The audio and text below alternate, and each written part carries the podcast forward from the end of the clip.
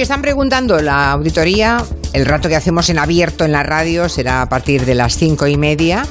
Ahí leeremos tweets, mensajes en Facebook, escucharemos mensajes que nos dejen ustedes en el WhatsApp, en el 638-442-081, incluso alguna llamada en directo.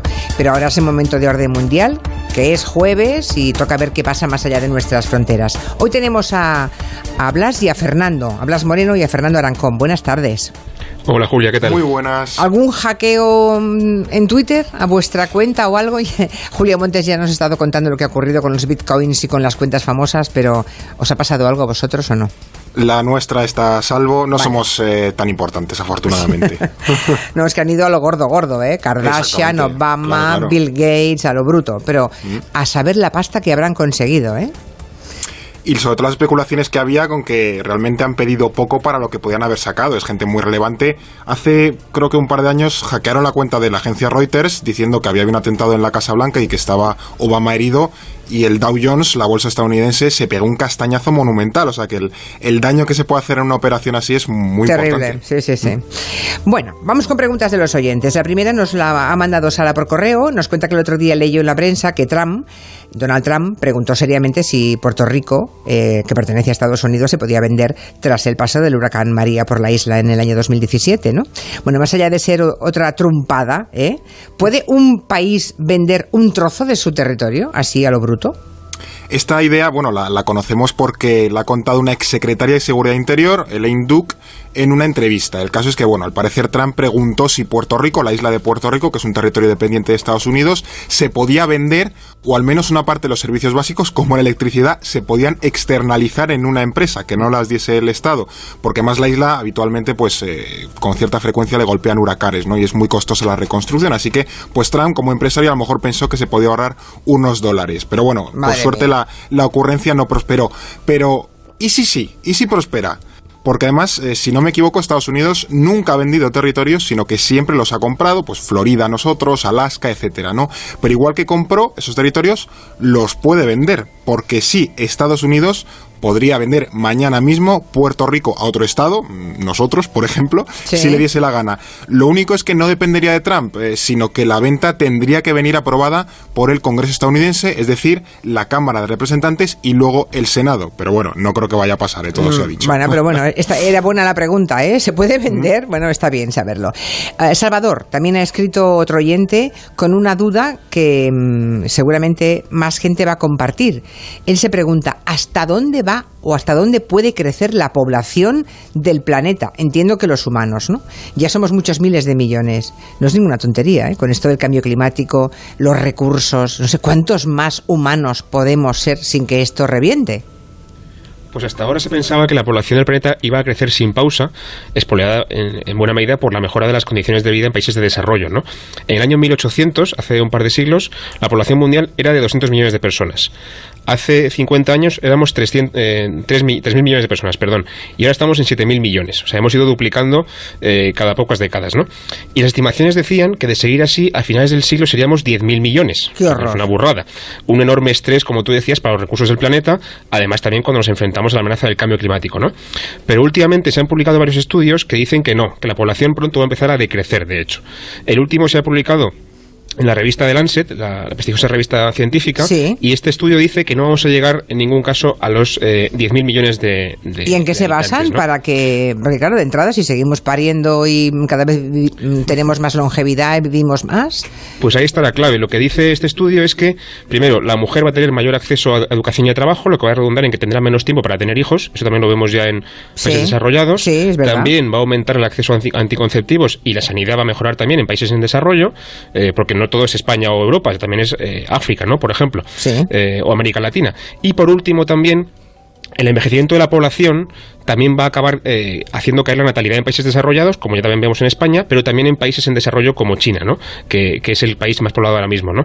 Entonces, ¿esto que va a suponer? Además de, evidentemente, un cambio económico, también va a suponer un cambio de- um, geopolítico, ¿no? porque veremos, por ejemplo, cómo China deja de ser el primer país más poblado del mundo para darle paso a la India y también a África, a Nigeria, por ejemplo, y España, por poner un ejemplo local, vamos a reducir nuestra población a la mitad de aquí a finales de siglo. Guau. Es bastante devastador, sí. El estudio a la ha sido un mitad, poco- o sea, estaremos en veintitantos tantos millones solamente. Exactamente, de aquí a de aquí a 80 años. El estudio es bastante polémico porque es un poco radical, pero lo que viene a decir es que si queremos mantener la economía y la sociedad como la conocemos, deberíamos empezar a abrirnos a la inmigración en vez de restringirla, porque si no, no hay manera de, de parar este descenso demográfico. Desde luego, es impresionante saber que eh, hace, ¿hace cuándo lo de los 200 millones de personas en todo el planeta? No, vale, creo que ahí me he equivocado. Eran 2.000 millones. Ah, Pero en todo caso era el año 1800, hace dos siglos. 2.000 millones. Hace 200 años solamente había 2.000 millones. Hoy que es la población de, de, India más o menos o de China un poco más, ahora mismo, sí. Ahora mismo, ¿se imaginan? Claro, es que todos comiendo, lavándose, bebiendo, consumiendo, es, claro, es que no da más de sí esto. Es insostenible, sí. Es insostenible. Lo que no sabemos es si será cierto eso de que a los 10.000 ya no vamos a llegar nunca o si eso se va a corregir, no lo sé. Pero interesante la pregunta. La última llega por WhatsApp. Es Íñigo quien la plantea y dice que ha visto en la televisión que China y Estados Unidos se han enfrentado en una zona llamada Mar del Sur de China. Y pregunta, ¿qué pinta Estados Unidos tan lejos y por qué hay tanta tensión? A ver si podéis resolver una, una pregunta tan, tan larga brevemente. Bueno, pues el Mar del Sur de China, como su propio nombre indica y muchos oyentes habrán podido deducir, deducir está al sur de China, pero muy al sur de ole China. ole. Quintanilla apunta esto. El Mar del Sur de China está al sur de China. Había que sustituir a Rajoy. Oye, pero ¿y si no, ¿y si no estuviera al sur de China qué? Claro, claro. Esta ah, podría ser que no, claro, claro. Pero vamos, este mar tiene zonas bastante lejos de China, por eso es un poco paradójico el nombre, y además, por ejemplo, quedan más cerca de países como Filipinas, Vietnam o Malasia, que a lo mejor se puede llamar mar, mar de Filipinas. Pero o, bueno, el mar no más, es el o el mar más lejos de China. Eh, exacto, efectivamente. ¿Cuál es el, el, problema? Que China reclama todo el mar, que parece suyo, el de su sur, ¿no? Dice que eso es suyo de toda la vida y que el resto de países pues deben reconocerlo como, como tal. Y los vecinos dicen que nada de eso, así que mucha tensión porque China ha construido hasta islas artificiales en ese mar para tener allí instalaciones militares y bueno, tener mayor ventaja en sus eh, reclamaciones, que construir una isla tiene su mérito, ¿eh? Y la otra cuestión es que Estados Unidos tampoco reconoce esas demandas de China y ellos consideran que todo eso son aguas internacionales que no pertenecen a ningún país, por lo que de vez en cuando, pues así un poquito para provocar, eh, mandan por ahí alguna flota que navegue y así remarcar la posición de Washington, ¿no? Lo que evidentemente molesta bastante en, en Pekín. Y esto hay que sumarle, por ejemplo, pues que esta semana, ya lo hemos estado viendo, han sido especialmente tensas con esta cuestión de Hong Kong, el coronavirus y demás, ¿no? Desde Así luego. Que, bueno, En fin, que se ve venir, ¿eh? O sea, el enfrentamiento Estados Unidos... es una zona tensa, sí. Sí, eh, complicadilla. y en general las relaciones Estados Unidos con China, eh, la cosa pinta a que están jugándose el del planeta, ¿eh? Eh, muy descaradamente. Bueno, vamos con el tema de hoy. Seguimos en China. Lo comentamos el otro día, el día que se anunció, porque no, la verdad es que nos sorprendió enormemente. Eh, Gran Bretaña anunció que beta Huawei la famosa, el gigante asiático, el gigante chino, y beta Huawei para montar la red 5G. Y dijo Johnson que antes de que acabe 2027, o sea, dentro de siete años, Huawei tiene que estar por completo fuera de Gran Bretaña. Claro, de un día para otro no se destruye todo, todo- digamos, todas las infraestructuras de Huawei que, ahora- que ahora mismo están aún montadas ¿no? en Reino Unido. Ni hemos empezado casi a instalar el 5G, pero ya vemos que hay bofetadas para ver quién participa y quién no. A ver si nos podéis contar qué ha ocurrido entre Gran Bretaña y China. ¿Qué está pasando?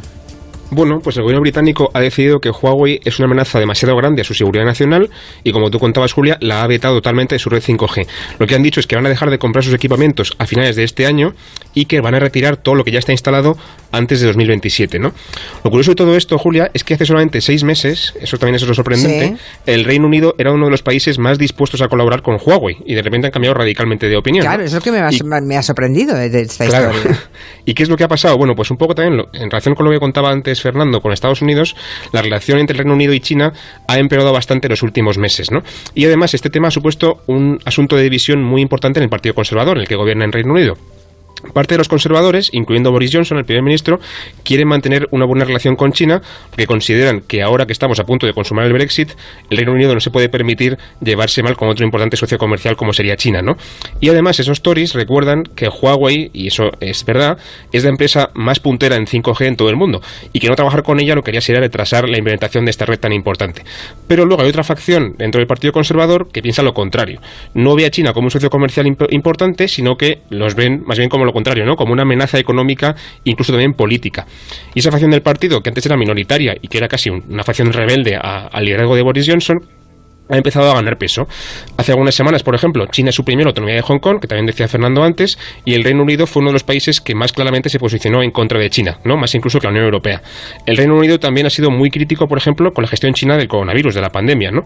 Y luego hay una cosa más, y ya con esto termino, y es que el gobierno británico también siente la presión de Estados Unidos, que tiene evidentemente una postura muy dura contra China. ¿no?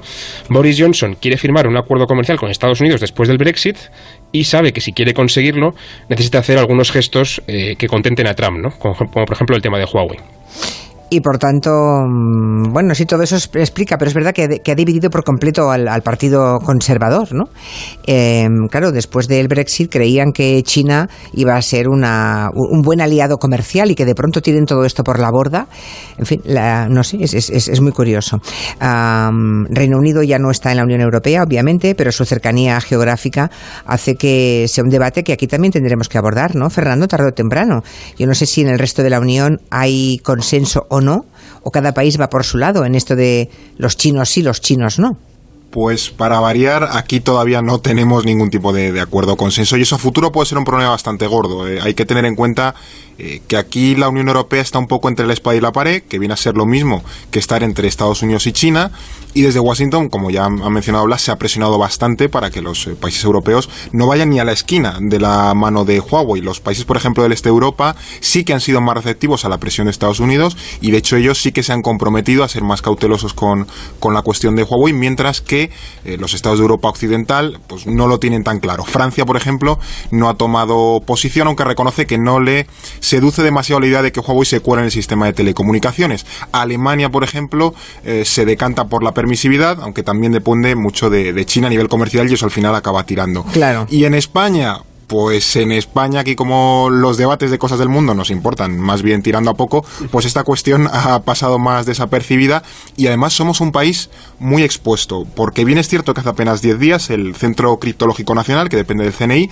dijo que Huawei, bueno, tenía unos estándares de seguridad necesarios y aceptables, eh, aunque un año antes el propio CNI dijo que ya había que tener cuidado con los riesgos asociados a este 5G, a esta nueva tecnología que todavía está por llegar. Y hay que decir además que para el desarrollo del 4G, es decir, la tecnología que ya tenemos, ya está en nuestros teléfonos, que actualmente está en vigor, redes como la de Telefónica dependen totalmente de la tecnología de Huawei. Así que, o sea que si España, qué posición que tomamos. Claro, o sea que España si ahora se plantease lo de Reino Unido, por ejemplo, de, ¿no? O sea, pues tendría un problema muy tendríamos un problema muy serio. Bueno, también lo tienen en Reino Unido, ¿eh? Lo que pasa es que tienen siete años para desmantelar todo lo que tengan de Huawei, ¿no? Pero siempre es mejor hacerlo al inicio que no que te pilla a mitad del camino y tengas que recular porque tienes que desmontar todo lo que has... Claro, claro, pero lo normal sería que toda la Unión Europea fueran al unísono, ¿no? No se entiende esto que cada país vaya a lo suyo, porque...